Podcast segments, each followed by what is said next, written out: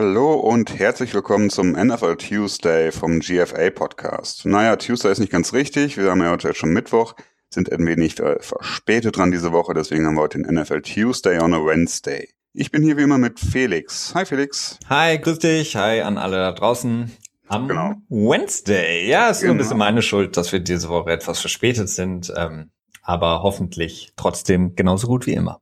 Ja, mit Sicherheit. Und dass es mal einen Tag später wird, das ist ja auch äh, durchaus noch vertretbar. Wir sind ja immerhin hier.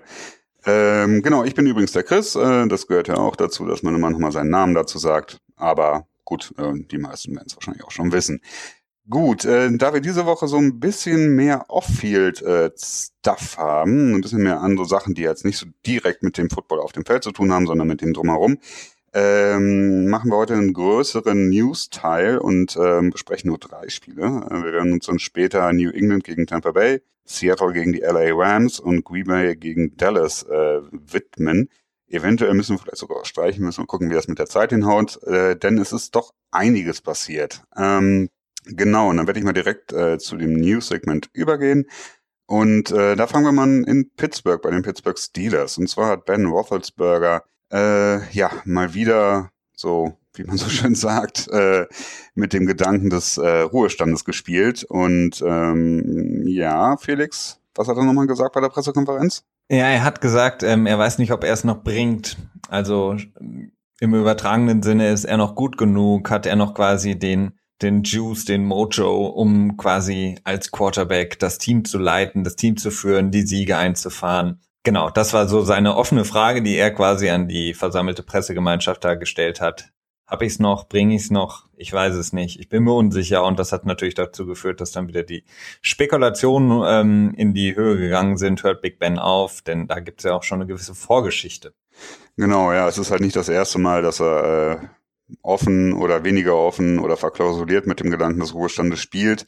Ähm, auch äh, vor der Saison hat er dann irgendwie ein bisschen darüber geredet, äh, hat es dann am Ende nicht getan. Es gibt also so, mm, ja, so einen wichtigen Faktor, das Geld. Und zwar hat er einen Signing-Bonus bekommen, den er äh, komplett hätte zurückzahlen können müssen. Müssen, ja, können müssen, ist in dem Fall richtig. Also die äh, Pittsburgh Steelers könnten von Ben Roethlisberger das Geld zurückverlangen, das sie ihm als Signing-Bonus für die nächsten restlichen Vertragsjahre ausgezahlt haben. Und das wären in seinem Fall 18,6 Millionen Dollar. Und ähm, Geld, das man äh, schon bekommen hat und dann zurückgeben muss, ist natürlich äh, weniger leicht äh, abzugeben, als auf Geld zu verzichten, das man in der Zukunft verdienen würde. Vielleicht hat Was, das ja auch einfach schlichtweg nicht auf dem Konto. Ja, das ist auch möglich. Das wäre natürlich äh, ziemlich bitter, äh, wenn man bedenkt, wie viel Geld er vorher verdient hat. Ich meine, er ist auch, glaube ich, 2005 oder 2004 gedraftet worden. Ich glaube 2004. Ähm, 2004 war auch ein First-Round-Pick. Dementsprechend hat er damals auch schon einen äh, dickeren Rookie-Deal bekommen. Äh, dementsprechend dürfte er in seiner Karriere auch schon so einiges verdient haben. Ähm, aber ja, gut, das äh, ja, wollen wir jetzt erstmal nicht großartig drüber spekulieren, wie es um die finanzielle Situation von ihm bestellt ist. Ich würde jetzt einfach mal behaupten, dass sie äh, doch relativ safe ist. Ja. Genau, ja, aber äh, er wird, er wird ähm, jetzt natürlich weiterspielen. Also ähm, jetzt eine frühzeitige oder vorzeitige ähm, Auflösung seines Vertrages kann ich mir gar nicht vorstellen. Er wird weiterspielen, ähm, aber insgesamt ist es natürlich so ein bisschen alarmierendes Signal, wenn das dein Quarterback sagt, ähm, dein Gesicht des Franchises, wenn das ähm, von dem rüberkommt. Und ähm, was wir ja auch schon ähm, vorher schon mal besprochen hatten, wir beide, er hat so ein bisschen Probleme insgesamt da auch im Team, ähm, die ganzen Stories um Antonio Brown ähm, und sein Verhalten, was äh, Beck Ben selber auch als ähm, eigensinnig und nicht teamförderlich bezeichnet hatte, öffentlich. Das trägt nicht unbedingt zu einer guten Stimmung im Pittsburgher Locker Room ähm, bei und deswegen ist da einiges so ein bisschen am Knatschen gerade äh, in Pittsburgh und da passt es natürlich, dass dann Big Ben auch sagt, so, yo, ich weiß auch nicht, ob ich es noch bringe. Ja, einiges am Knatschen ist es auf jeden Fall. Ich meine, sie stehen, glaube ich, 3 zu 2 da, wenn ich jetzt nicht völlig falsch liege. Haben aber, äh, wenn ich mich an das Spiel gegen die Browns zurückerinnere, doch so einige, ähm, tja, ja, einige knappe oder nicht überzeugende Siege, sagen wir es mal lieber so gehabt. Und äh, da sie ja vor der Saison eigentlich als ähm, ja, Favorite in der AFC gehandelt wurden. Ähm, und da kann man schon verstehen, dass Ben vielleicht auch im Moment ein bisschen frustriert ist. Aber er kam schon zurück und hat gesagt, okay, äh, ich bin immer noch einer der besten Quarterbacks in der ganzen Welt, ähm, macht euch mal nicht so große Sorgen, bla bla bla. Das wird schon alles werden. Also insofern vielleicht doch wieder nur ein Strohfeuer gewesen, dass äh, der liebe Big Ben ganz gerne mal anzündet, ne? Ja. Okay, dann wollen wir mal zum nächsten Thema rübergehen. Und zwar wollen wir nach Texas gehen zu den Dallas Cowboys. Und zwar äh, gibt da wieder so eine etwas breitere Kon äh, Kontroverse mhm. um äh, den Protest bei der ähm, Nationalhymne, der jetzt mittlerweile schon ähm, ja seit dem letzten Jahr von Colin Kaepernick und nicht Ed Reed, sondern der Safety von den 49ers. Ähm, Reed, äh, Eric, nee, Reed heißt er auf jeden Fall. Ähm, ja, Reed, der Nachname, Vorname fällt uns jetzt gerade nicht ein. Ähm, gut, äh, letztes Jahr gestartet, Take a Knee. Ähm, ist ja mittlerweile wahrscheinlich allen irgendwie in irgendeiner Art und Weise äh, über den Weg gelaufen. Ähm, ja, das äh, war mal wieder eine komische Aussage. Und zwar hat Jerry Jones, der Besitzer der Cowboys, gesagt, dass äh, er verfügt hat, dass alle Spieler während der Nationalhymne stehen müssen und ähm, sich nicht mehr entscheiden können, quasi zu protestieren, indem sie sich äh, auf das Knie begeben. Ähm, genau, das Ganze kam, ja, Donald Trump hat so einige Sachen losgetweetet. Äh, ja, über Donald Trump äh, brauchen wir jetzt, glaube ich, nicht so großartig reden. Da habe ich ehrlich gesagt auch jetzt nicht so viel Bock drauf. nee, will ich, will ich auch wirklich nicht. Aber Jerry Jones macht es auf jeden Fall nicht besser. Also er, nee, top, er torpediert quasi diesen insgesamten Protest der Liga, der wirklich gut war. Man hat gesehen, die Liga steht geschlossen zumindest da und ähm, hat jetzt auch das Problem mal endlich erkannt. Und Jerry Jones torpediert das als einer der einflussreichsten Besitzer, als der Hall of Fame Besitzer. Ähm, torpediert er das Ganze, indem er jetzt versucht, seinen Spielern das vorzuschreiben, was ich ein, ja, ich finde es eine Frechheit von ihm. Das kann er nicht machen und ähm, darf eigentlich auch nicht passieren. Ja, das sehe ich ähnlich. Also ähm, deswegen kann ich auch die Reaktion der Spieler nachvollziehen, die, äh, ich glaube, was ich gelesen habe, ziemlich äh, fuchsteufelswild waren, um da ein schönes Wort reinzubringen, und äh, sich jetzt für so ein Spieler-Only-Meeting, also ein Treffen, eine Versammlung, äh, wo nur Spieler quasi vor, äh, vor Ort sind, keine Trainer, keine offiziellen, um gemeinsam zu überlegen, wie man mit der ganzen Sache umgeht, weil die sich wirklich äh, nicht gut behandelt fühlen in dem Moment, verständlicherweise, und dann zu schauen, was sie machen. Weil man muss ja immer sagen, was wird passieren, wenn Dak Prescott, Des Bryant und Zeke Elliott ein Knie nehmen, äh, Knie nehmen, äh, sich auf die Knie begeben bei der Nationalhymne. Äh, werden mit Sicherheit nicht auf die ähm, Bank gesetzt dann. Das, das mir auch nicht deswegen vorstellen. ist es so eine leere Hülse, die richtet sich an so ja. die, die, Spieler in der zweiten Reihe, die man dann ja. eben dann genau. eher technisch schön auf die Bank setzen kann. Ja. Und dann eben wahrscheinlich die Mehrzahl der Dallas Cowboys-Fans ähm, damit so ein bisschen beruhigen kann. Ja, genau. Ja, das ist auch das nächste Ding. Also die ganze Sache äh, läuft eher auf so PR hinaus, die Jerry Jones da reißen will, weil er natürlich in einem sehr roten Staat Texas äh, seine Hauptfanbase hat und die natürlich auch irgendwie ein bisschen äh, beschwichtigen möchte. Und deswegen finde ich das Ganze auch sowieso so ein bisschen, naja, ekelig, würde ich schon fast sagen, wenn man da irgendwie bei so einer für mich persönlich betrachtet wichtigen Geschichte da hingeht äh, und das Ganze dann auch so ein bisschen torpediert und ähm, naja, jetzt ist in den nächsten Tagen auch nochmal so ein reguläres NFL-Meeting, wo die ganzen Besitzer sich treffen und da soll auch nochmal darüber gesprochen werden, dass man eine ligaweite Lösung findet, quasi eine Vorschrift findet, inwiefern ähm, mit der Nationalhymne umgegangen werden soll. Äh, ich weiß nicht, ob ich es eben schon gesagt hat, aber ob wir eben drüber gesprochen haben. Seit 2009 ist es ja erst überhaupt so, dass alle Teams bei der Nationalhymne auf dem Feld sein müssen. Vorher war das nicht so. Äh, in der Regel steht nichts drin, dass man irgendwie stehen soll oder die Hand, über, Hand über dem Herz haben sollte oder so. Äh, und da wollen wir das jetzt vielleicht machen. Äh, irgendwie gepaart damit, dass sie sagen, ja, wir unterstützen ja ähm, so soziale Projekte oder so und deswegen können wir das einführen, so quasi als Kompromiss. Ich finde es irgendwie ein bisschen schade. Obwohl, ja, gut, schlussendlich kommt ein gutes, was Gutes dabei rum, dass Colin Kaepernick, Colin, Colin Kaepernick gestartet hat, aber irgendwo ist es dann, wirkt es dann noch so ein bisschen wie so ein, so ein Sellout irgendwie. Ja. Ich weiß nicht, was ist deine Meinung dazu? Ja, wie gesagt, also ich finde, ich die die ganze Story seit dem letzten Jahr mit Colin Kaepernick, die ähm, ist finde ich relativ, also ich finde sie insgesamt sehr sehr traurig, sehr bestürzend, ähm, dass Colin Kaepernick immer noch ohne Job ist, dass die Liga sehr lange nichts getan hat, dass man ja im Grunde genommen jetzt erst so ein bisschen angefangen hat und die Spieler äh, es in erster Linie auch waren, die die Liga dazu gezwungen haben, zu sagen, wir stehen hinter den Spielern auch, wir sind eine Einheit. Naja, das ist alles so ein bisschen, hat für mich, für meine Verhältnisse zu lang gedauert und äh, wenn man jetzt schon wieder eben von Seiten des Commissioners oder eben jemand wie Jerry Jones solche Sachen hört, macht das auf mich keinen guten Eindruck und äh, man versucht das Ganze jetzt schon wieder so ein bisschen im Keime zu ersticken. Ich bin mal gespannt, wie es weitergeht, aber ich, ich bin selber da relativ pessimistisch, dass sich da nochmal irgendwie was Gutes draus entwickelt.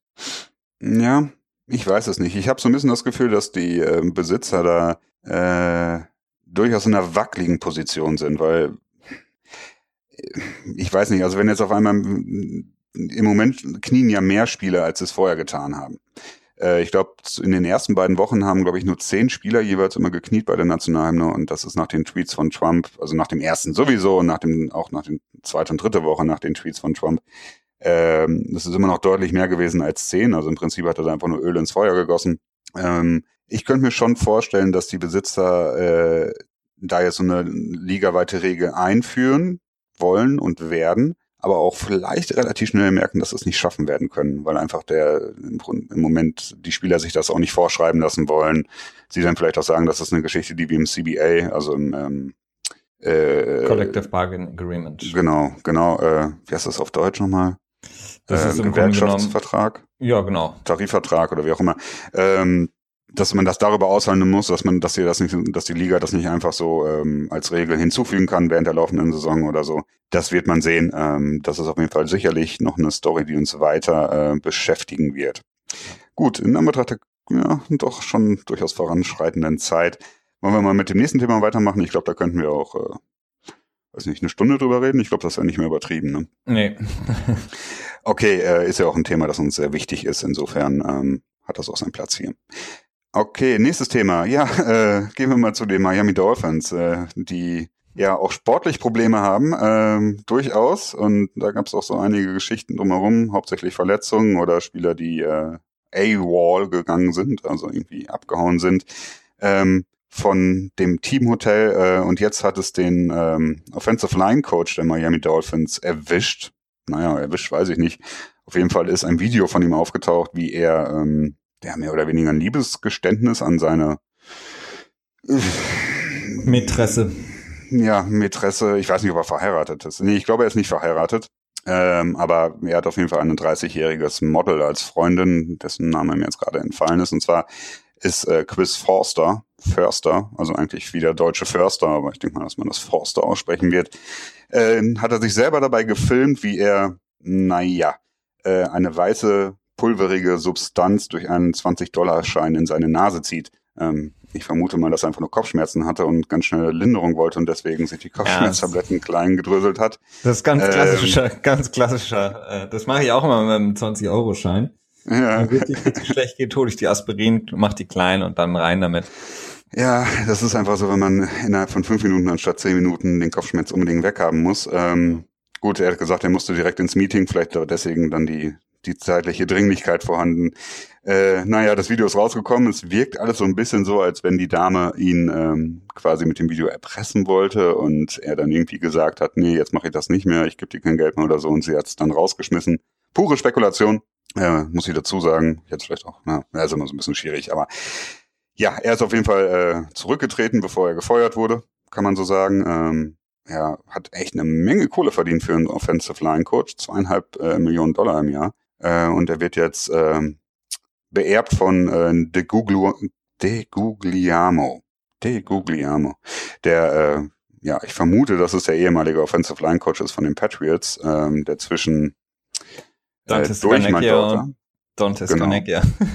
Genau, zwischen Dante Scanecchia und Dante Scanecchia, zwischen Scar.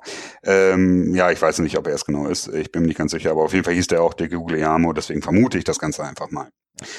Äh, ja, gut, da müssen wir jetzt auch nicht unbedingt so viel weiter drum herum reden. Ähm, ist eine relativ klare Sache, ne? Also wenn so ein Video rauskommt, dann ist man seinen Job an einem Footballteam einfach mal los. Äh, das ist dann ja, ja, nicht unbedingt positiv. Nee, kann man nicht gut reden. Nee, ja, aber dann kann er wenigstens zu seiner Freundin ziehen. Äh, aber ich glaube, die Geschichte ist auch so, die ist vorbei, ne? Witzig, witzig für die Dolphins natürlich auch nicht so gut auswirken, denn äh, die Offensive Line Probleme hatten sie schon. Ähm, der neue, der hat jetzt bei den Patriots nicht unbedingt gezeigt, dass er ein guter O-Line Coach ist. Von daher, ähm, naja, Jay Cutler wird sich freuen. Ähm, der wird noch mehr wahrscheinlich dann auf die Socken bekommen in den nächsten Wochen. Ja, gut, und Jay Cutler, äh, Gut, Smoking ähm, Jay ist ja sowieso der, aber der ist ja tiefenentspannt, der macht das, glaube ich, auch nichts aus, wenn er es überhaupt schon mitbekommen hat. Ähm. Ja, zumindest wirkt er immer so. Ich bin, ich freue mich immer wieder, wenn ich ein GIF sehe mit, äh, mit Jay Cutler, wo er irgendwo chillt und eine Kippe in den Mundwinkel äh, rein gefotoshoppt wurde quasi. Oder gevideoshoppt, oder wie man das auch immer dann in dem Moment nennt. Okay, äh, soviel zu den Miami Dolphins. Nächster Punkt wäre, jetzt bin ich gerade selber ein bisschen in meinen äh, Adrian Peterson vielleicht? Ähm, Oder nehme ich dir das vorweg? Ja, ne, okay, dann machen wir das auch erstmal. Gehen wir mal so ein bisschen äh, zum Trade Talk. Ähm, genau. Ja, es gibt so äh, zwei kleine Trade-Punkte, die wir abarbeiten wollten. Erstmal einen Trade, der vor zehn Jahren sicherlich äh, für Wochen die News dominiert hätte. Und zwar ist äh, AD, Adrian, Adrian Peterson von den Saints zu den Arizona Cardinals getradet worden für einen äh, Conditional Sixth Round Pick, was so viel heißt wie ein ähm, bedingungsbehafteter Sechs-Runden-Pick. Blödes Wort. Je nachdem. Aber ja, je nachdem, wie er spielt, kann das noch mehr werden als ein Sechs-Runden-Pick. Mhm. Ja, ja. Mehr, mehr war auch nicht zu erwarten. Nee. Ähm, genau, hat sich angebahnt seit dem ersten Spiel in seiner ehemaligen Heimstätte bei den Vikings, als er quasi mit Sean Payton, im Headcoach der Saints, aneinander gerasselt ist und das dann wurde ein bisschen klein geredet. Es gab keine Probleme, aber man hat dann in den folgenden Wochen gesehen, dass Adrian Peterson mehr und mehr äh, an der Seitenlinie stand als auf dem Feld. Er hat weniger Snaps bekommen und ähm, wurde auch, ähm, ja, in den die, die Snaps, die er bekommen hat, ähm, hat er nicht wirklich direkt so durchschlagenden Erfolg gehabt, wobei es, glaube ich, auch nur einige Handvoll Snaps waren insgesamt und ich glaube 81 Yards. Aber der Rookie Alvin Kamara und eben der Rest ähm, von den Saints, die haben einfach ähm, so gut gespielt, dass ähm, Adrian Peterson einfach den Platz nicht gefunden hat im Team und ich finde es eine gute und eine mutige Sache auch von den Saints, ähm, quasi die Person, ähm, die die Schlagzeilen auch beherrscht hat, mit äh, beherrscht hat in der Offseason, die man geholt hat, was viele Schlagzeilen gebracht hat. Dazu sagen, nach fünf Spielen, okay, es passt nicht, wir schieben ihn wieder weiter. Ähm, ist eine, eine ehrliche, aber auch eine mutige Entscheidung von den Saints, aber finde ich natürlich gut. Und für die Cardinals ist es natürlich eine Win-Win-Situation, die ähm, David Jones verloren haben und jetzt eben mit Adrian Peterson hoffen, dass sie das so ein bisschen wiederbeleben können, das Running Game. Und der arme Chris Johnson, den sie zurückgeholt hatten, ist jetzt wieder gecuttet worden. Also Adrian Peterson jetzt mit Carson Palmer und Larry Fitzgerald in the Desert.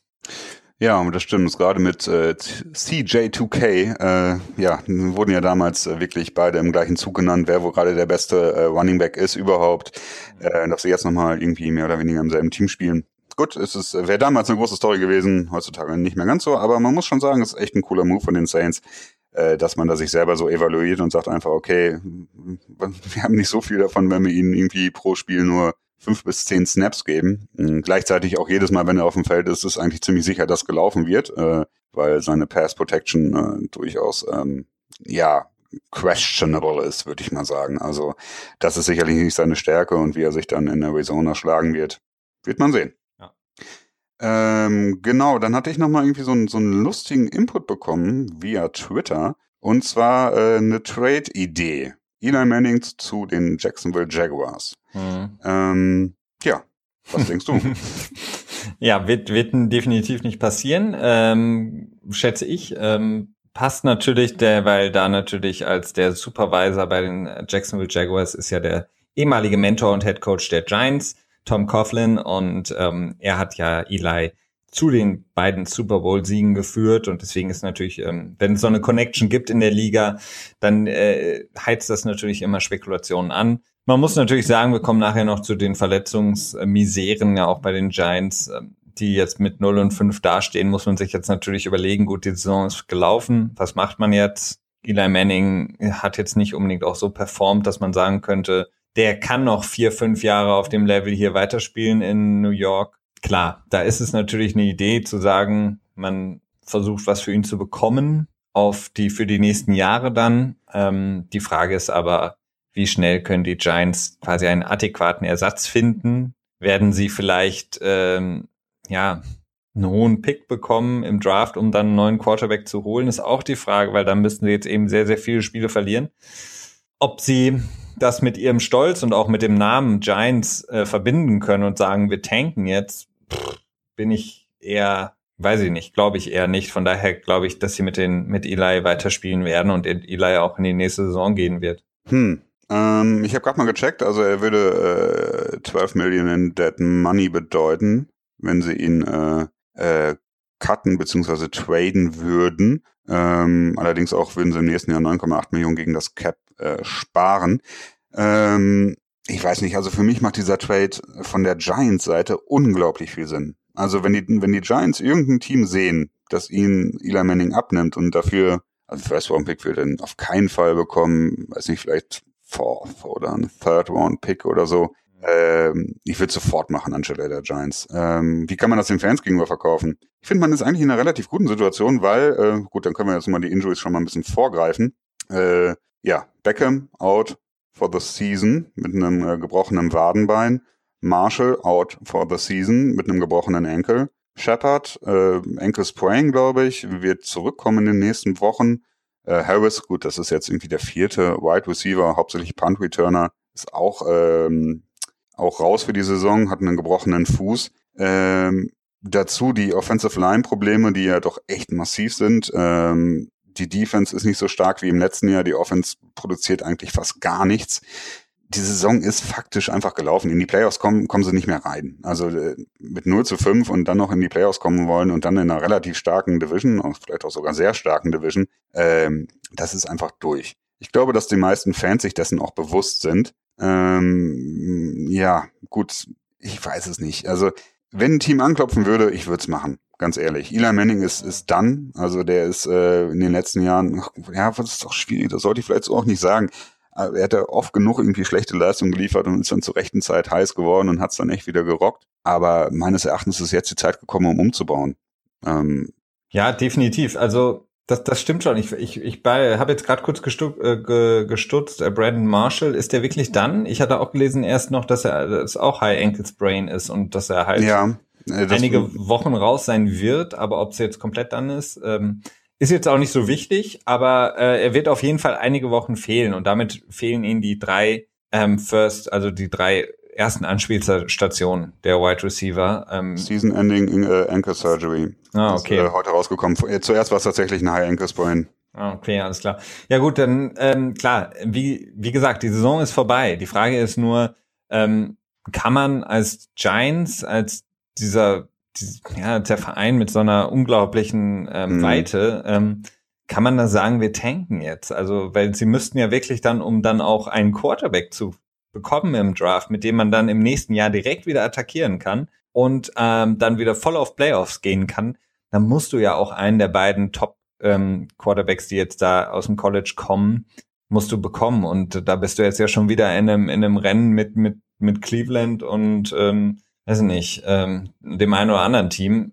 Ich weiß es nicht, ob die Giants, ob die das machen und ob auch, ja, die, die, die, das Team, was sie haben, was ja immer noch gerade die Defense bestückt ist mit Stars, ob die, ob die das so hinbekommen einfach. Ähm, also. Da, da, bin ich mir einfach unsicher, ob, ob das, ob das funktioniert. Und ähm, klar, die Saison ist vorbei. Die Frage ist aber auch, ähm, ob ein Team, und Jacksonville wurde ja jetzt eben genannt, für Manning überhaupt etwas abgeben möchte, weil du hast gerade gesagt, das ist klar.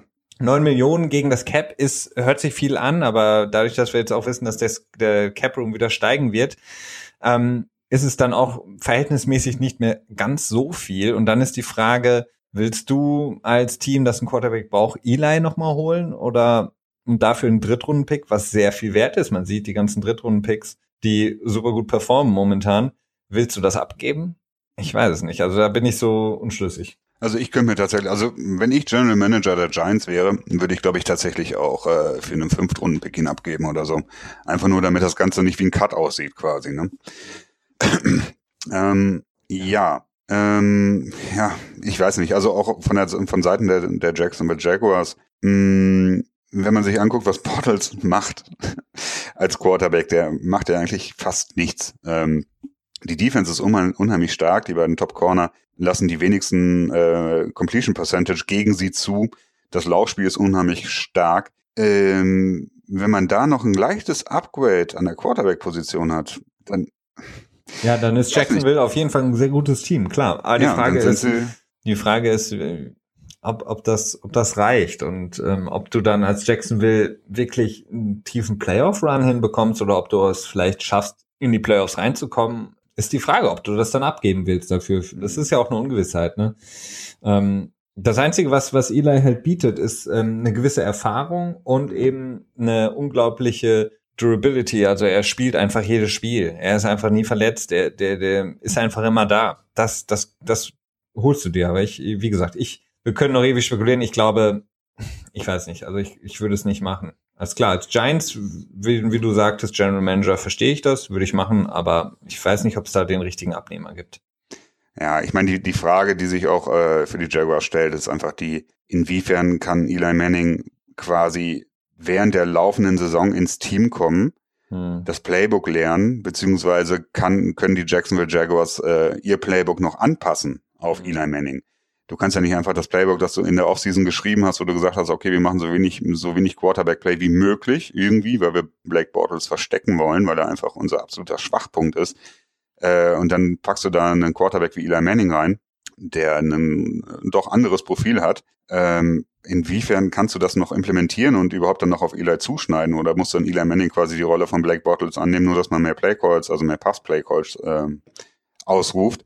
Das ist natürlich schwierig und das sind auch Sachen, die kann man von außen auch, glaube ich, einfach echt nicht beurteilen. Also ich glaube, das kann äh, keiner, der nicht irgendwelche Informationen von den Informationen von den Teams bekommt, tatsächlich beurteilen. Ob das jetzt äh, Mike Lombardi ist, der sicherlich vielleicht noch die besten Informationen, Informationsstandard da hat. Ähm, ich glaube, das ist eine Sache, da kann man, es ist wirklich Spekulation. Aber ich würde den Trade lieben, muss ich ganz ehrlich sagen. Ja, also, ich, ich, für beide ich, Seiten. Ich fände es auch super, super äh, für die für die Liga insgesamt wäre es natürlich klasse. Ähm, wie gesagt, im Gegensatz jetzt zu dem Adrian Peterson Trade, ähm, der einfach nicht gepasst hat ins System der Saints, weil er einfach nicht dieser Pass-Catching, Receiving Back aus dem, aus dem Backfield ist, den, den kannst du halt leichter irgendwo implementieren und sagen, jetzt bei Arizona packst du ihn rein und der kann relativ schnell ein gewisses, einen gewissen Stamm an, an Laufspielzügen dann aufnehmen. Bei Eli, ja, das ist halt schwierig ja, bei, bei, einem, bei einem Quarterback. Aber ich meine, gut, Sam Bradford hatte auch funktioniert letztes Jahr in, Arizona, in, in Minnesota. Also vielleicht. Wir werden das sehen. Das war in Woche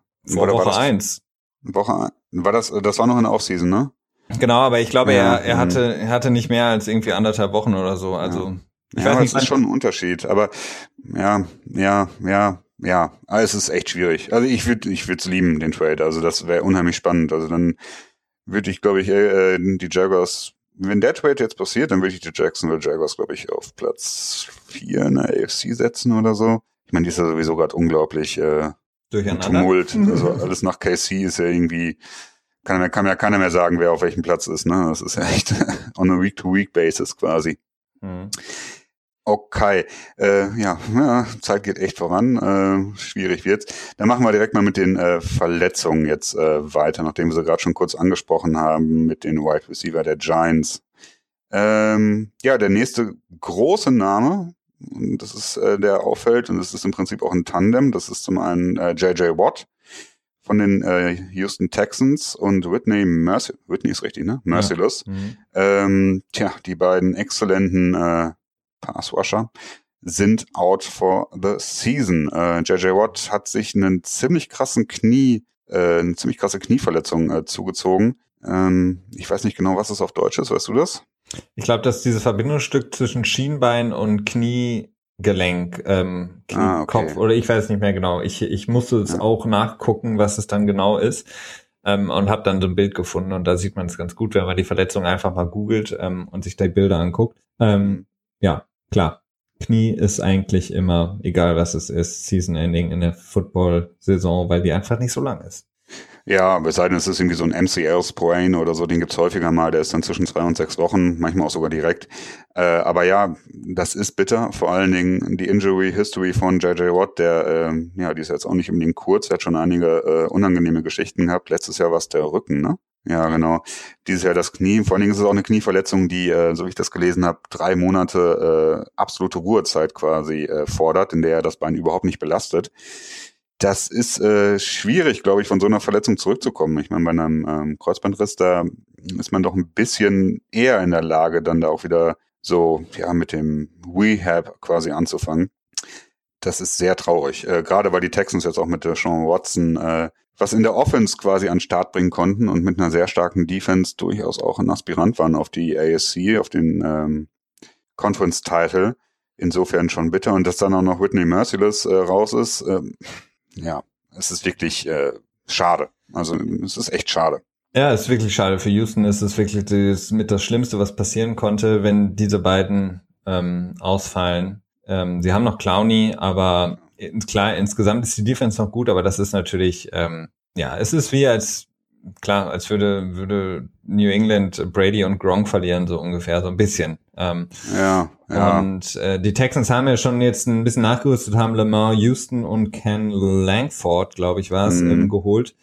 Auch beides für die äh, Defensive Line. Houston, der bei den, bei den Bears noch gespielt hatte, aber auch beide mit sehr viel äh, Knieverletzungshistorie. Ähm, das passt dann so ein bisschen dazu. Die haben sie jetzt geholt, um vielleicht irgendwie so ein bisschen das auffangen zu können, aber das wird verdammt schwer.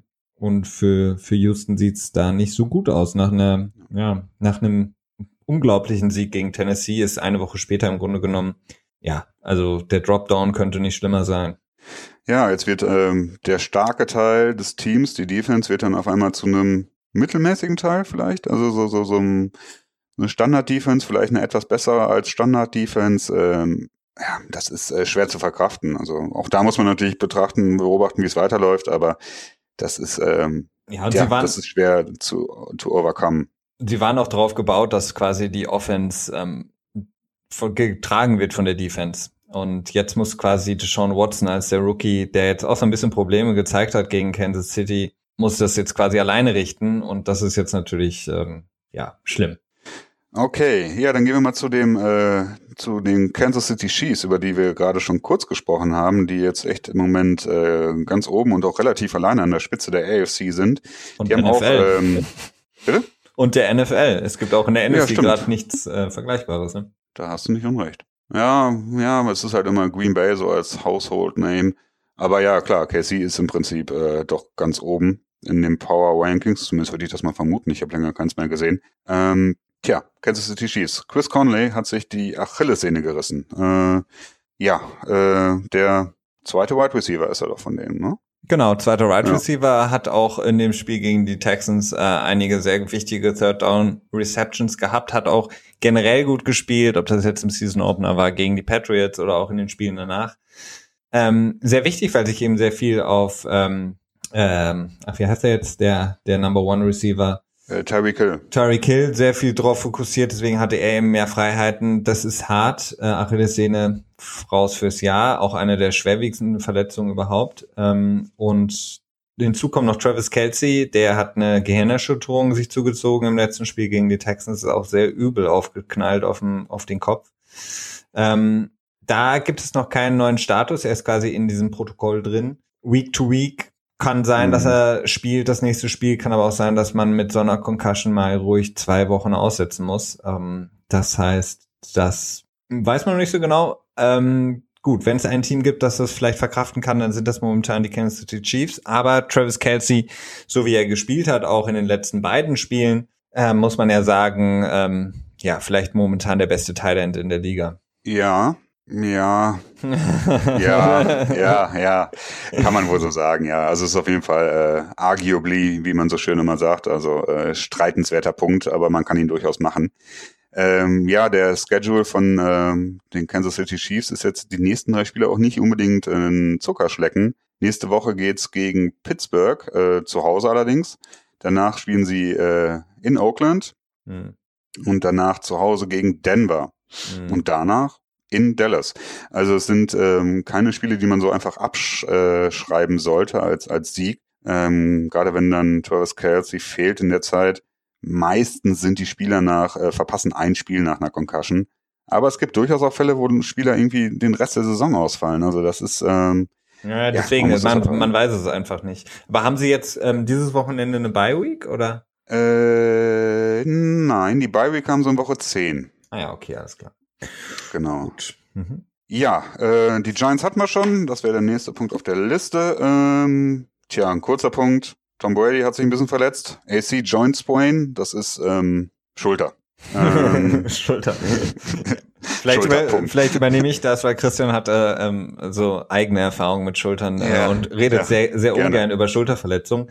Ähm, nein, er hat sich, ähm, nachdem er in dem Thursday Night Game gegen die Buccaneers mal wieder, muss man sagen, ähm, sehr, sehr viel abbekommen hat, sehr viele Hits, einige Sacks, ähm, an der nicht Wurfschulter ähm, verletzt, ähm, als er quasi da drauf gestürzt ist wahrscheinlich. Und ähm, das ist aber eine leichte, also wirklich eine leichte Verletzung. Und er ist heute, habe ich gerade eben gesehen, auch schon wieder im Training gewesen und ähm, hat auch schon verlauten lassen, dass er das Spiel nicht verpassen wird am kommenden Wochenende gegen die Jets. Von daher nichts Besonderes, aber ist natürlich etwas, ähm, so das erste Mal, dass man dann auch wirklich denkt, so, ja, Brady ist auch verletzlich. Ähm, man hat ja immer so das Gefühl bei Brady durch seine TB12-Methode, äh, ähm, dass er unverwundbar ist mit seinen 40 Jahren. Wenn man so sich so anguckt, wie, wie viele Hits er auch kassiert in den letzten Jahren, ist dieses Jahr extrem. Er kriegt mehr ab als sonst. Und ähm, das ist jetzt so der erste Knackpunkt, wo man sagen muss, okay, da muss man sich was überlegen, weil selbst wenn das jetzt eine kleine Verletzung ist, man kann halt nicht ausschließen, dass es im nächsten Spiel zu einer größeren Verletzung wird. Ja, da äh, hast du nicht unrecht, wobei halt, wie gesagt, die Nichtwurfschulter ist jetzt äh, nicht die wichtigste. Ähm, aber man muss auch einfach bedenken, dass äh, Tom Brady ist, glaube ich, gerade auf dem Weg in die Saison 51 Mal gesackt zu werden. Das ist so dieser Schnitt-Hochrechnungswert. Äh, das ist eine verdammte Menge. Ähm, Gleichzeitig hat er jetzt, glaube ich, schon 16 Sex bekommen in diesem Jahr. Und das ist, glaube ich, das Total, was, was im letzten Jahr er an Sex einstecken musste. Also nach fünf Wochen haben sie schon, hat er schon so viele Sex abbekommen wie äh, im ganzen, in der ganzen letzten Saison zusammen. Hm. Ähm, wenn man bedenkt, die Offensive Line hat sich irgendwie eigentlich gar nicht verändert, ne? Das ist genau die gleiche. Ja, es ist äh, genau die gleiche. Ähm, tja, irgendwie sehr merkwürdig. Ähm, er musste, es ist, ja, das, das Problem ist halt einfach, dass er ähm, häufig den Ball länger halten muss. Das ist halt einfach ja, ein Problem. Natürlich. Dadurch, ja. dass er Edelman nicht mehr hat.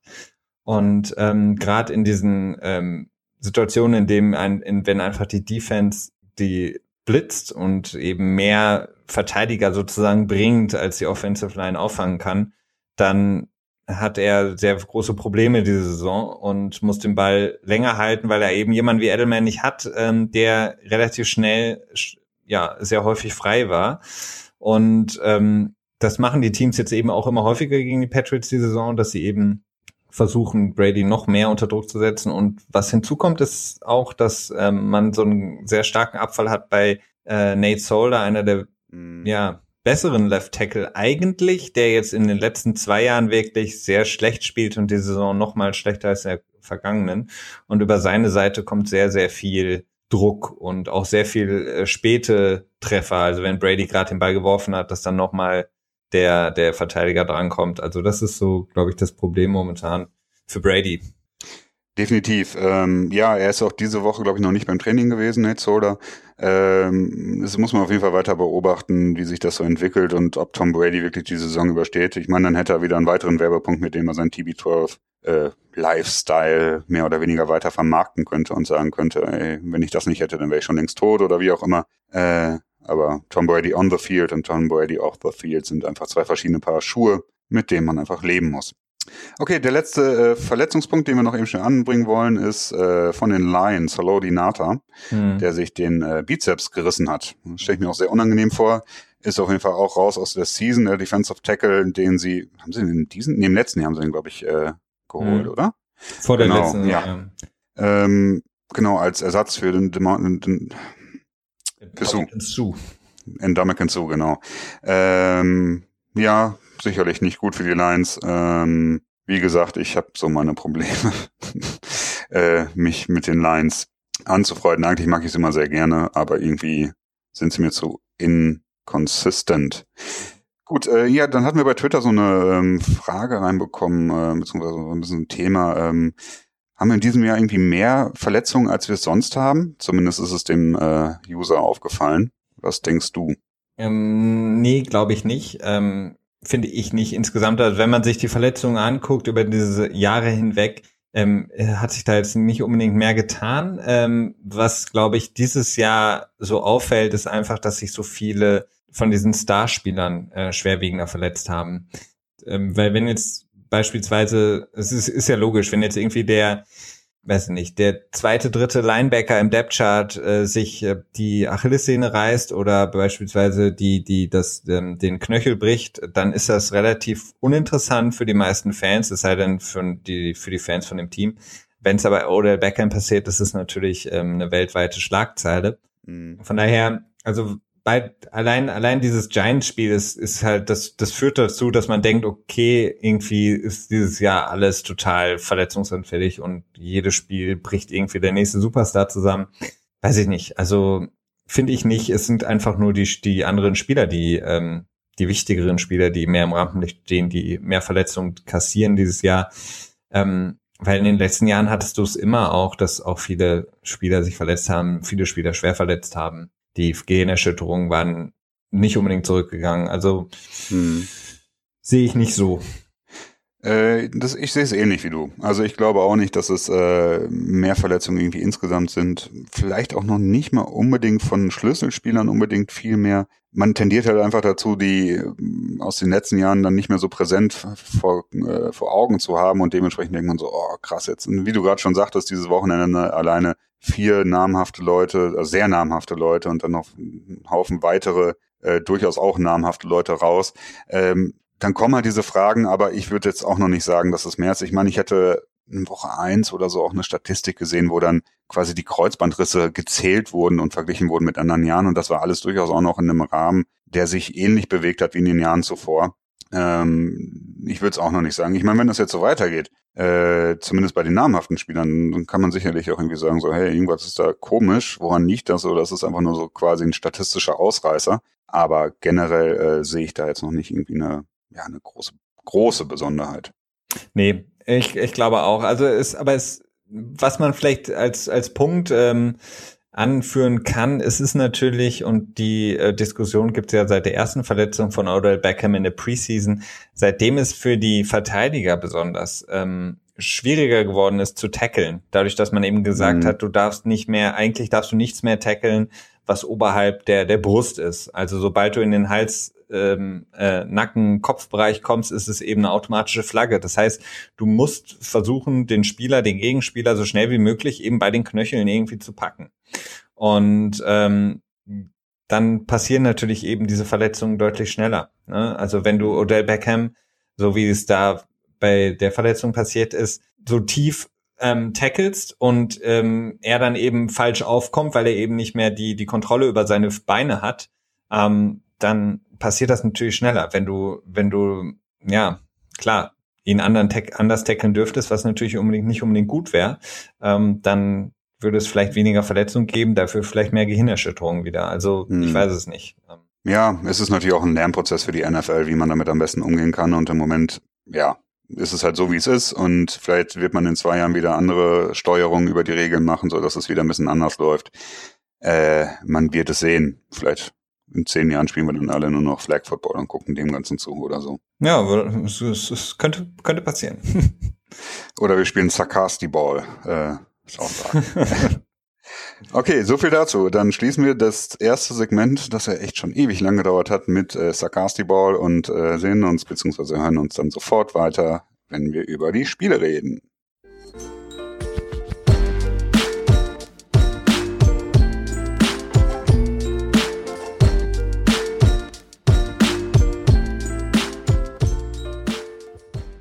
So, dann machen wir jetzt mal direkt weiter mit den Spielen. Ähm, ich würde fast sagen, wir beschränken uns jetzt doch nur auf zwei Spiele, weil wir doch jetzt schon äh, sehr weit fortgeschritten sind mit der Zeit. Felix, was meinst du? Ich bin einverstanden, ja. In Ordnung. Äh, wollen wir dann chronologisch vorgehen und mit dem Thursday Night Game anfangen? Ja. Und zwar war das Spiel der New England Patriots gegen, beziehungsweise auch in Tampa Bay bei den Buccaneers. Ähm, ja, wie ist es überhaupt ausgegangen? 16 zu? 1914. 1914, oh Gott, ja, Entschuldigung. Ähm, ja, äh, typisches Thursday Night Game, was meinst du? So ein bisschen, ja, wobei die Thursday Night Games ja dieses Jahr schon so ein bisschen überzeugen können, ähm, was in den letzten Jahren nicht unbedingt immer der Fall war. Wir hatten das äh, großartige Spiel der Rams gegen die 49ers und jetzt eben das Patriots-Spiel hatte auch äh, einige nette, äh, unterhaltsame Aspekte, finde ich. Ähm, nicht zuletzt, äh, dass ähm, der Kicker der Tampa Bay Buccaneers drei Field Goals verschossen hat. Äh, Nick Folk, ähm, ich weiß gar nicht, wie der Status da momentan ist. Die wollten ja dann neue. Der ist gecuttet worden. Ach. Der ist gecuttet worden. Jetzt haben sie ähm, Murray, glaube ich, äh, gesigned. Ähm, ja, ich glaube Murray. Ja, irgendwie, irgendwie so, ganz sicher bin ich mir auch nicht. Äh, ja, also der hat äh, seine letzten Field Goals verschossen, zumindest in Tampa Bay. Ich glaube, er hat äh, fünf Field Goals innerhalb von vier Tagen verschossen, also in zwei Spielen, die halt innerhalb von äh, vier Tagen passiert sind. Äh, ja, das sollte man nicht unbedingt tun als Kicker, wenn man seinen Job behalten will. Nee. Ähm, ja, es wird auch viel darauf rumgeritten, irgendwie, dass das, dass, äh, ohne die verschossenen Field Goals äh, Tampa Bay das Spiel hätte gewinnen können. Gewinnen können sicherlich, äh, wahrscheinlich bin ich jetzt eher nicht so der Meinung, weil ähm, die Patriots zum Ende des Spiels auch so doch irgendwie, finde ich, ein bisschen äh, den Fuß vom Gas genommen haben. Dementsprechend äh, dann auch Tampa Bay quasi ja, Luft gehabt und Luft gelassen haben, weil sie sich gedacht haben, okay, das Spiel können wir so über die äh, Runden retten, mehr oder weniger. Ja, aber insgesamt war es natürlich für alle Patriots-Fans ähm, äh, erfrischend zu sehen, dass die äh, Verteidigung auf jeden Fall doch funktionieren kann gegen eine doch schon starke Offense. Ähm, die gegen die Giants in der Woche davor zum Beispiel auch noch deutlich stärker war, ähm, hat man gesehen, dass die, die Patriots da einige Adjustments gemacht haben. Beispielsweise, wir hatten drüber gesprochen in der letzten Episode, ist der von Gilmore ein Bust sozusagen? Hat er, bringt er nicht das, was man sich versprochen hat als große Verpflichtung in der Offseason? Und da hat er in dem Spiel gezeigt, dass wenn er wirklich seinen, äh, seine Man-to-Man-Coverage spielen kann und ähm, Mike Evans da wirklich ähm, folgen konnte auf dem Feld, ähm, je nachdem, wo der aufgestellt worden ist. Da hat er eine gute Leistung gebracht und hat es wirklich sehr gut gemacht. Mike Evans, einer der besten Receiver in der Liga, hat er wirklich, ähm, ich will nicht sagen kalt gestellt, aber er hat ihn wirklich sehr, sehr gut verteidigt. Und ähm, das ist, glaube ich, etwas, wo sie aufbauen können. Also je länger die Saison gehen wird, desto mehr wird er die Defense verstehen auch, das Konzept, was die Patriots spielen. Aber er zeigt einfach, dass er diese Man-to-Man-Coverage doch auf jeden Fall sehr gut spielen kann. Ja, das würde ich auch so sagen. Also ähm, Gilmore sicherlich, ähm, tja, ein äh, durchaus äh, ja ein Grund für Hoffnung für Patriots-Fans. Ähm, generell die Defense hat deutlich besser gespielt, hat auch durchaus Druck ausüben können auf ähm, James Winston.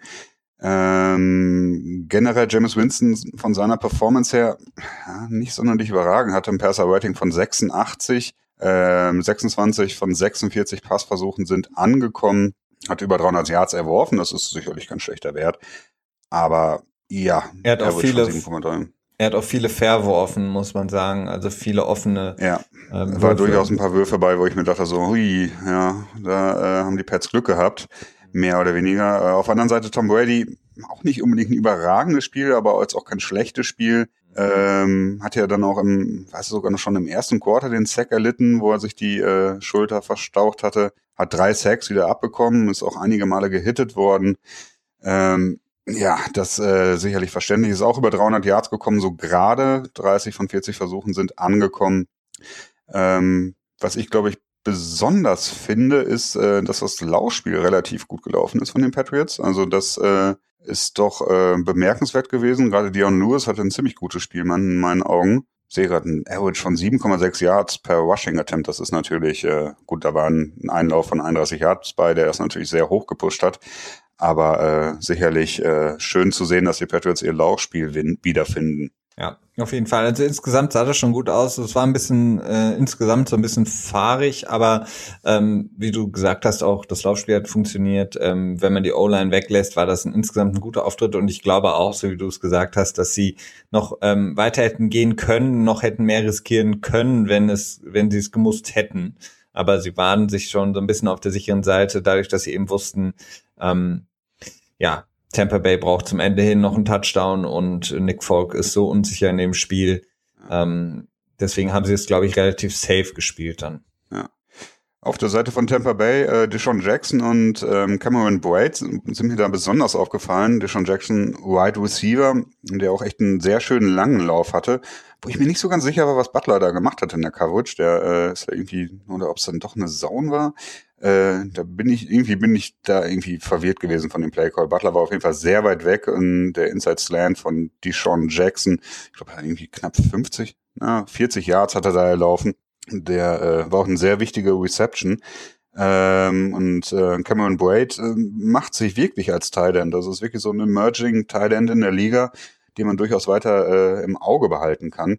Ähm, sicherlich äh, Sachen, die Tampa Bay Fans freuen dürfte und äh, auch in der Zukunft weiter Spaß machen wird. Ja, aber was auf der anderen Seite natürlich nicht so schön ist, ist, dass eben quasi der First Round Pick OJ Howard, der ähm, viel umworbene ähm, End aus dem ähm, College kommend, ähm, bis jetzt überhaupt noch nicht eingeschlagen hat, ähm, der auch einige Sachen nicht wirklich auch in dem Spiel davor schon gegen die Giants nicht gut gemacht hat, nicht unbedingt die, die Passrouten so gelaufen ist, wie er sollte. Ähm, der wurde ja als ja der beste End überhaupt ähm, gehandelt und ähm, ja, Braid läuft ihn den Rang ab. So ein bisschen interessant. Also die Rookie Titans, von denen ja vor äh, auch im Draft sehr viel gesprochen wurde, können bisher nicht überzeugen. Ähnliches auch bei den Rams oder ich finde auch bei den Giants. Also ähm, Braid ist da auf jeden Fall so ein, so ein ja, Licht am Ende des Tunnels, wenn man so will, auf der Titan Position bei den Buccaneers. Ja, aber das wundert mich ehrlich gesagt auch nicht. Also ich finde, Thailand ist äh, eine sehr schwere Position, wenn man aus dem College kommt. Gerade so ein bisschen ähnlich wie mit Offensive Linemen. Also gerade als Thailand musst du ja, also meines Erachtens, wenn man als Thailand nicht mindestens 50 Prozent äh, ja, 40 Prozent der Snaps, die man auf dem Feld ist, auch blockt irgendwie, dann finde ich das schwierig, das dann noch als Tight End zu bezeichnen. Wobei es faktisch auch natürlich irgendwie noch richtig ist oder so, aber diese Move Tight Ends, diese quasi neue Kategorie, die, ja, wurde sie eigentlich so von Hernandez so ein bisschen mit begründet? Ich weiß es nicht genau, ich würde es jetzt einfach mal so behaupten. Ich will gar nicht behaupten, dass Hernandez irgendwas begründet hat. Aber ja, seitdem gibt's ja diese Kategorie Move ja. Tight End, also so eine Art äh, Wide Receiver Tight End, der nicht wirklich zum Blocken geeignet ist, äh, der eigentlich nur, bei dem die Defense ähm, direkt denkt, okay, da tun wir einen Corner auf den und jetzt oder, oder ein Safety, auf jeden Fall keinen Linebacker. Ähm, das ähm, ist ja dann Evan Ingram zum Beispiel, der ist ja so klassisch in dieser Richtung anzusiedeln. Mhm. Äh, da ähm, wäre ich vorsichtig, äh, vorschnell quasi die, die First One Picks abzuschreiben, weil gerade das, das, das, was die Blocking Assignments angeht und so und in der, in der, im College blocken sie dann ja in der Regel auch nicht so viel und so. Das ist so, so eine Transition, die ich sehr schwer äh, empfinde. Definitiv, ja. Deswegen äh, finde ich es auch immer so ein bisschen übertrieben, wenn eben äh, vorher schon so ein Hype entsteht, weil die irgendwie ja. so schnell laufen können wie ein Wide Receiver und groß sind und athletisch, aber ähm, da gehört eben noch mehr dazu. Man sieht es eben bei den Star-Titans wie Gronkowski oder auch, auch ein Kelsey, die blocken halt auch und die, die können es auch und sind sich auch nicht zu schade. Ähm, Martellus Bennett ist so das beste Beispiel dafür. Die sind halt einfach dafür, haben sie vielleicht nicht so dann die 100-Yard-Games immer, aber sind deutlich wichtiger für das Team insgesamt und ähm, ja, das ist auf jeden Fall auf jeden Fall richtig, dass da mehr dazugehört. Aber jetzt für die für die Buccaneers, ähm, ja, ist natürlich eine bittere Niederlage zu Hause gewesen. Ähm, sie ähm, sind jetzt so ein bisschen unter Zugzwang in ihrer Division ähm, und müssen da jetzt auf jeden Fall Gas geben. Bei den Patriots sieht es jetzt natürlich schon wieder deutlich besser aus. Ähm, spielen jetzt ja quasi um den Division-Titel jetzt äh, gegen die Jets, äh, hätte man nicht gedacht. Ähm, aber äh, so ist es. Aber ich bin mal gespannt, ob die, ob der Progress so weitergeht bei den Patriots. Ja, ich finde, das hängt da auch viel mit, mit Verletzungen zusammen. Also im Moment äh, sieht es verletzungsmäßig relativ gut aus bei den Patriots, wenn man mal natürlich Edelman äh, rausrechnet. Auf lange Sicht äh, kommen können einige Spieler zurückkommen. Also zum einen hast du ähm, äh, Mitchell, ja, Mitchell, der zurückkommen kann von der Injured Reserve und ähm, Shay McClellan als Linebacker, der sicherlich auch eine wichtige äh, Position inne hat, äh, zumindest die wird füllen sollen. Ähm, da wird es dann quasi auf Dauer wieder besser. Äh, Amendola hat ein unglaublich starkes Spiel gemacht in meinen Augen. Also ich unheimlich klatsch, wie man so schön sagt im Amerikanischen. Also der weiß nicht, wenn er, wenn irgendwie was, wenn äh, fünf Yards gebraucht wurden, um Third Down äh, quasi zu verwandeln, war einfach da, hat äh, unheimlich, hat einen unheimlich starken Return gehabt von, ich glaube, 30, 40 Yards, der dann auch nochmal irgendwie äh, durch eine durch einen äh, Personal Foul quasi nochmal um 15 Yards verlängert wurde. Ähm, und dann noch ein nice One-Handed Catch, der allerdings dann aufgrund von einer Penalty von einem Holding, glaube ich, äh, zurückgepfiffen wurde. Also der hat mich unheimlich überzeugt in dem Spiel.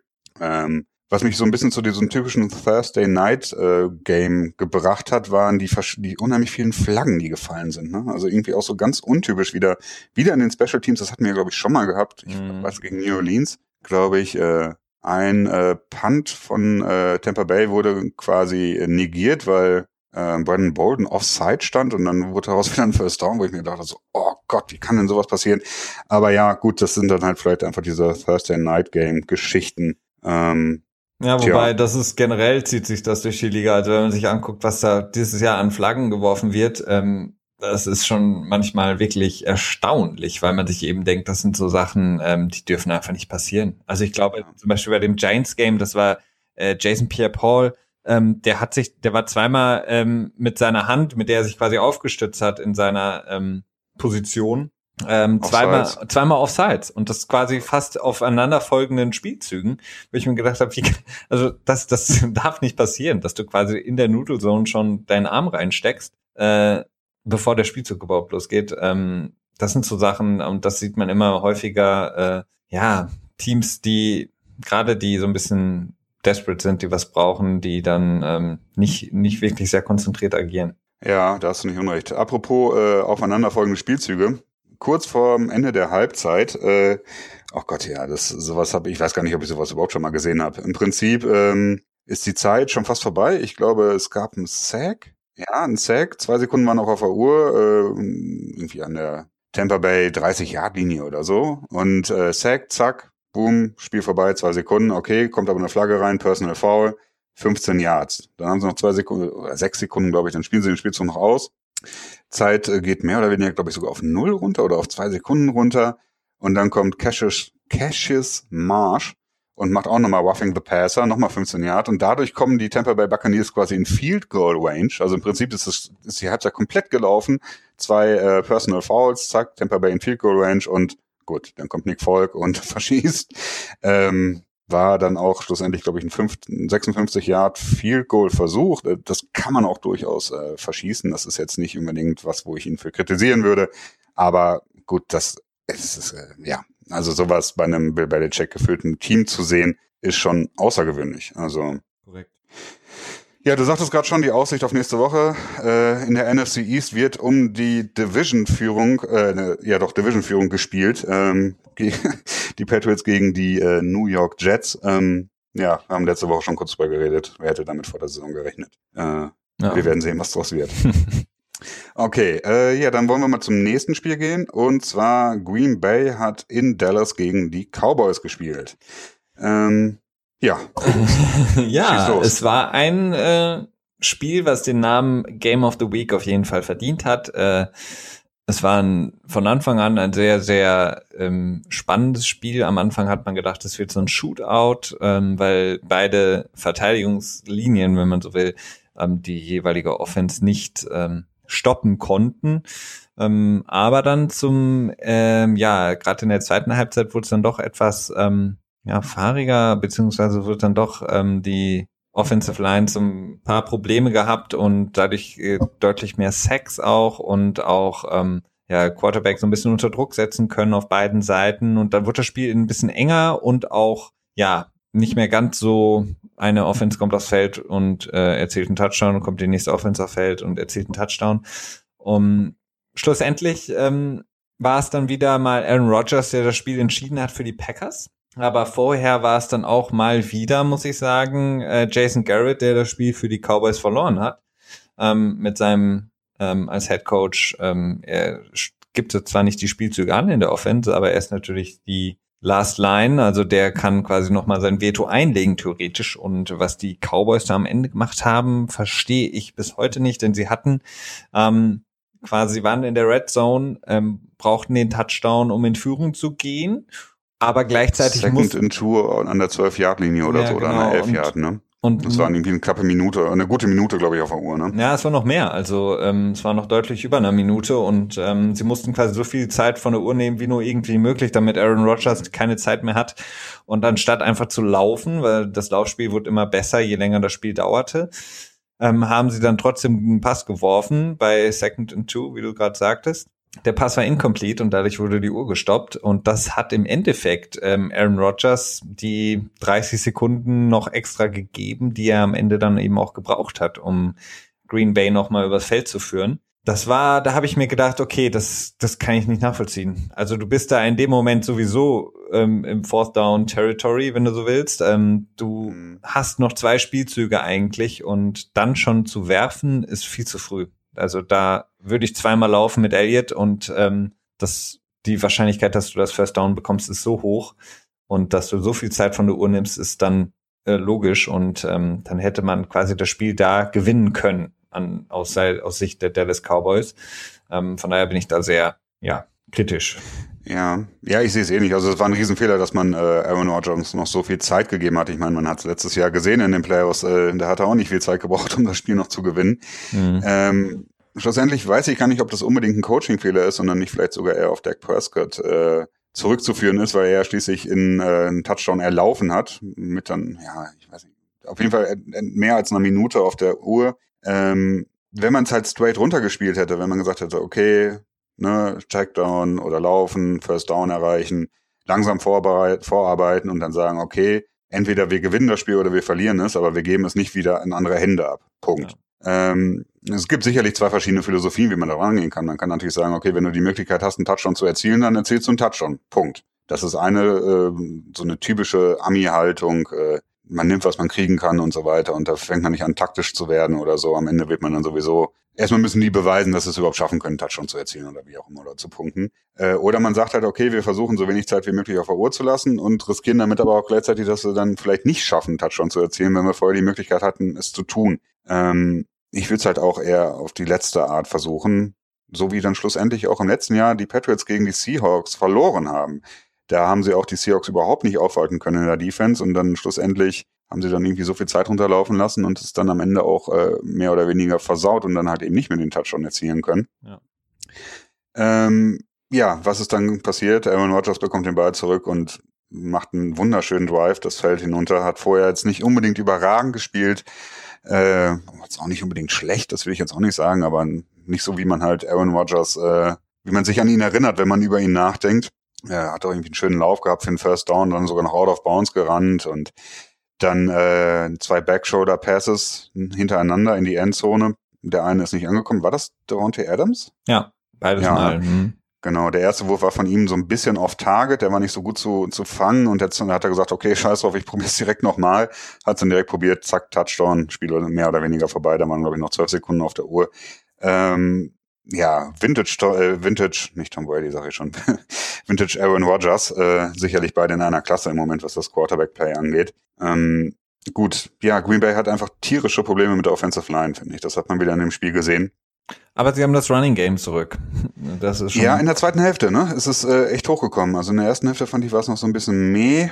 Äh, in der zweiten Hälfte habe ich gedacht, so, hey, ja, schön. Gut, gut für sie, gut für sie. Ich meine, das hilft ja auch immer in der Offensive Line, ne? Es gibt Selbstvertrauen und eine Offensive Line attackiert in der Regel auch lieber, als dass es verteidigt. Also eine Offensive Line ist, glaube ich, immer eher so drauf zu sagen, komm, let's pound it, lass es äh, den den Hals runterwürgen.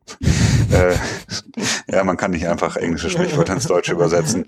Ähm, gut, äh, ja, das ist sicherlich das Positive, was bei Green Bay noch zusätzlich äh, dazu kommt, dass man auswärts gewonnen hat bei einem ähm, ja, Playoff-Contender auf jeden Fall. Ähm, Bennett hat ein unheimlich starkes Spiel gemacht, finde ich. Äh, also Martellus Bennett, ja. Ich verwechsel Michael und Martellus Bennett in letzter Zeit ganz gerne mal. Ich musste kurz nachdenken.